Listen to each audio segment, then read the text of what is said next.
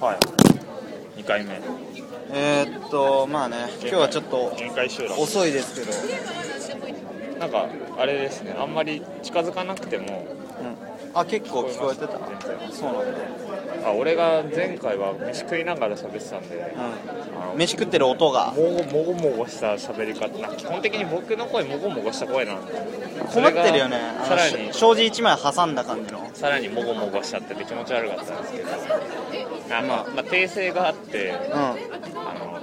テーブルランド大部分の時のテーブルランドテーブルマークっていうのはあれはなんかまた独立した会社らしくんあそうなんだあそのの後に出てきた某ドン・キホーテとは全く関係ないという某ドン・キホーテのペーパーカンパニーとかじゃないんだ関係なかったみたいです多分ですけどまああそそんんなとこですねそんな感じで訂正はがいあと早々と一応あと前回の反省としてあのこういう大教室で撮ってるので周りの雑音がやっぱ入ってるんですけど、まあそこら辺はまあまた大学の教室っていうところでねっていう撮ってる環境を直に感じてほしいなっていうのがありますよねまあ別にここじゃなくてねサラリーマンたちがね 死ぬほどいる居酒屋とかでもいいしね、まあいいんですけど、うんまあ、時と場所を選ばず iPhone で撮ってるのでねまあそれがね今の、どこでもフットワークの軽さだけが売りなんでまあ現代のデバイスを使ってどんだけ安くそうですね公共に いわゆるこの有害なね下世話な電波をあれですね費用対効果ってやつですねナイスあれですあコストパフォーマンスですあーいわゆるこういかに金をかけずにサービスを提供するかみたいなまあいつかねさんとかまあまああ出てきちゃうお待ちしておりますってそれ感じそこ P です ねそこ P 入れますでえっ、とまあ限界集落そうだね昨日俺限界集落についてまあちょっと一つすごい思うことがあるんだけどあ一応注釈入れときますけど限界集落っていうのは、まあ、僕ら同じゼミであれですね昨日の話題としてその地方都市ん浜とか八王子区がまあ過疎化将来過疎化するんじゃないかそして地方のこう、えーなんていうのその山奥とかそういうところにはもう限界集落もう過疎化しきってるもしくはもう人がいないゴーストダウンみたいなところができてある状況を限界限界集落限界集落といって、えっと、世代世代の連続性がない場所ですね、うんいわゆるで、ままああ、おじいちゃんしかいないとかおおじじいいちちゃゃんんと子供しかいないとか子まあ供もいないんじゃないですか、えでも若い人が出稼ぎに出ててっていう、あまあ、一応連続性はないじゃあん、そうですねまその日中は要するに稼ぎに行っちゃうからいないくてってことですかねあ、出稼ぎじゃないの要するに職がないから外に行かなきゃいけないじゃん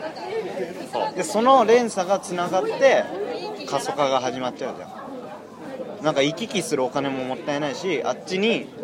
要するに岩手じゃなくて仙台に行ってそのままずっとそこで安いところ借りて働いて送るみたいなお金をああそれあそれはあれですねでも地方の話ですね例えば八王子とか多摩だったらああ仕事まあ場はありますよねまあでもあそこら辺まだ限界集落はないんじゃない、まあちょっと大げさでしてうん、なん八王か子多摩あたりを限界集落っていうのがなんか夏にあの、まあ、サークルの、まあ、旅行がありまして、うんまあ、群馬のみなかみっていうあのすごい温泉がね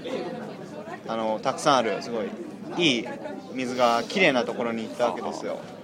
でやっぱりその温泉街っていうことは、まあ、そこまでその、うん、なんていうのか住住人っていうか住んでる人を活気づいてる感じではないではないじゃないですかまあその通りでちょっとあのお酒を買いに行くのもちょっと10分ぐらい歩いてどっか行かなきゃいけないし、まあコンビニ行くのもまあ車でまあ10分20分ぐらいかかるしまあ要するに夜は暗いし、まあ、人も住んでなくて人気のない感じですそうなんか国が指定してる旅館でデカデカと出てる看板が出てるところもなんか潰れてたりすごいす、うん、しててまあこれがいわゆるまあ過疎化限界集落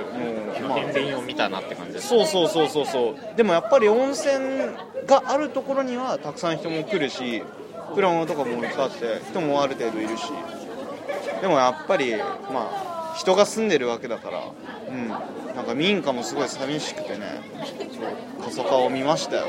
でさっきの提言っていうのはあれなんかさっき言ってませんでしたあそれですかあれあ言いたいことあはいはいはいうんそうそうそなうんかそれで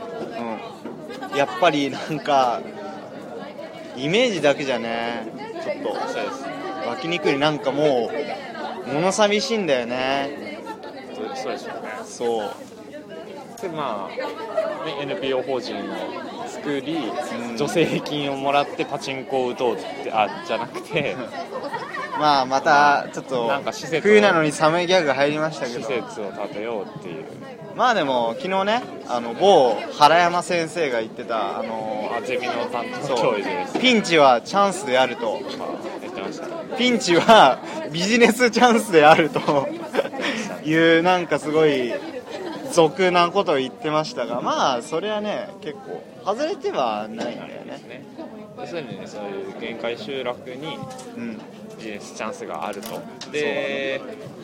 でも、ね、NPO にする必要ありますかだったら会社起業した方がいいんじゃないかな会社起業する企業というか会社作って立てて会社作ってやった方があでもあそっか NPO にするから助成金がもらえる厚そうなんです生労働省からうんあそっかそこか確かに資本金僕らゼロに人あまあ僕の場合ですけどゼロに等しいですからね俺の場合マイスナスに等しい だしたら僕も魔法のカードを使いすぎて大変なことやってますからね実質ゼロ実質ゼロですから確かにそれは助成金もらった方がいいですよでもなんていうかさ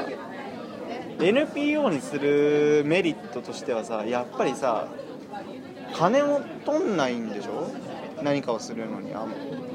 ボランティアってスタイルなんでしょ NPO はそうですよねてか NPO のなんか定義も曖昧じゃないですかあれそはうそうそうだから基さ本なんボランテかィアさボランティア団体で NPO って言われてもさなんか簡単に食いついちゃいけないよねなんか何詰まってるかわかんねえ箱にさその2つだけちょっと甘い言葉を乗っかってるさもしかして変な宗教団体かもしれない最近多いですからね NPO と名乗ってなんかそういうでそういうのにちょっと嫌悪感を示すような人とかもまあ全てが全てさ悪いわけじゃないんだけどっていうのもありますからねでもまあとりあえずお金欲しいですよねっていう国からなんかでもさ NPO にするもう一つのメリットはさやっぱりその無償やっぱお金を取らないってことでさすごいさ表向きはいいよねだから入りやすいっていうかさ例えば俺らと俺は東京でまあ は埼玉なんですけど俺ら2人が山形の山奥行ってもなんかなんか来たな都会のやつがっていうことだけでなんか全く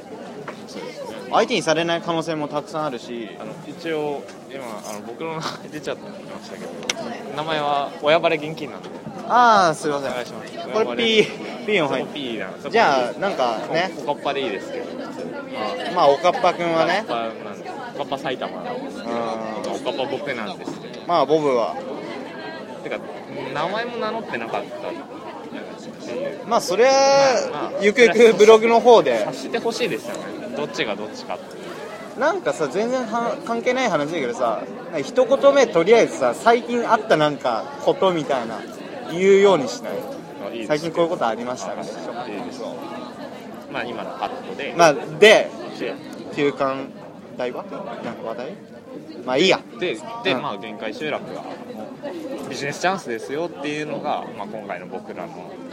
主な内容ですね、今のところ、まあ、9分、まあいいんじゃないですか。うんとりあえずじゃあ僕らはそれを糧に厚生労働省からお金を巻き上げようっていうのが今後の目論見みであるっていうことを記録しておこうというまあ第一ことこれは終わりじゃないからねどんどん金巻き上げ てで巻き上げていきましょう私利私欲のためにパチンコを打とうっていうあれですねいやいやいや、えあれでしょ、ーえーじゃあじゃあこの辺 GP でしょ GP でしょじゃあこの辺 GP でしょはいはいはいじゃあこの辺